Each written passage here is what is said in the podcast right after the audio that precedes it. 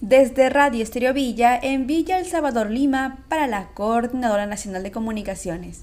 Alrededor de 27.000 adultos mayores de 80 años residentes en Lima Sur recibieron la primera dosis de la vacuna contra la COVID-19 a través del despliegue simultáneo de más de 80 brigadas de la Dirección de Redes Integradas de Salud DIRIS Lima Sur.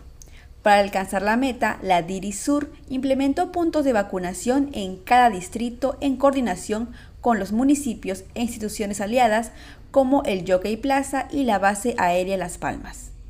Se brindó la posibilidad de vacunar casa por casa en balnearios, además de vehicular y peatonal en los demás distritos, permitiendo el acceso junto a un acompañante. Asimismo, el vacunacar, que consiste en la vacunación y monitoreo del paciente en su vehículo familiar y la visita a su domicilio, orientada a aquellas personas que debido a diferentes circunstancias no podían salir y cuya vacunación fue programada a través del 113 del Ministerio de Salud.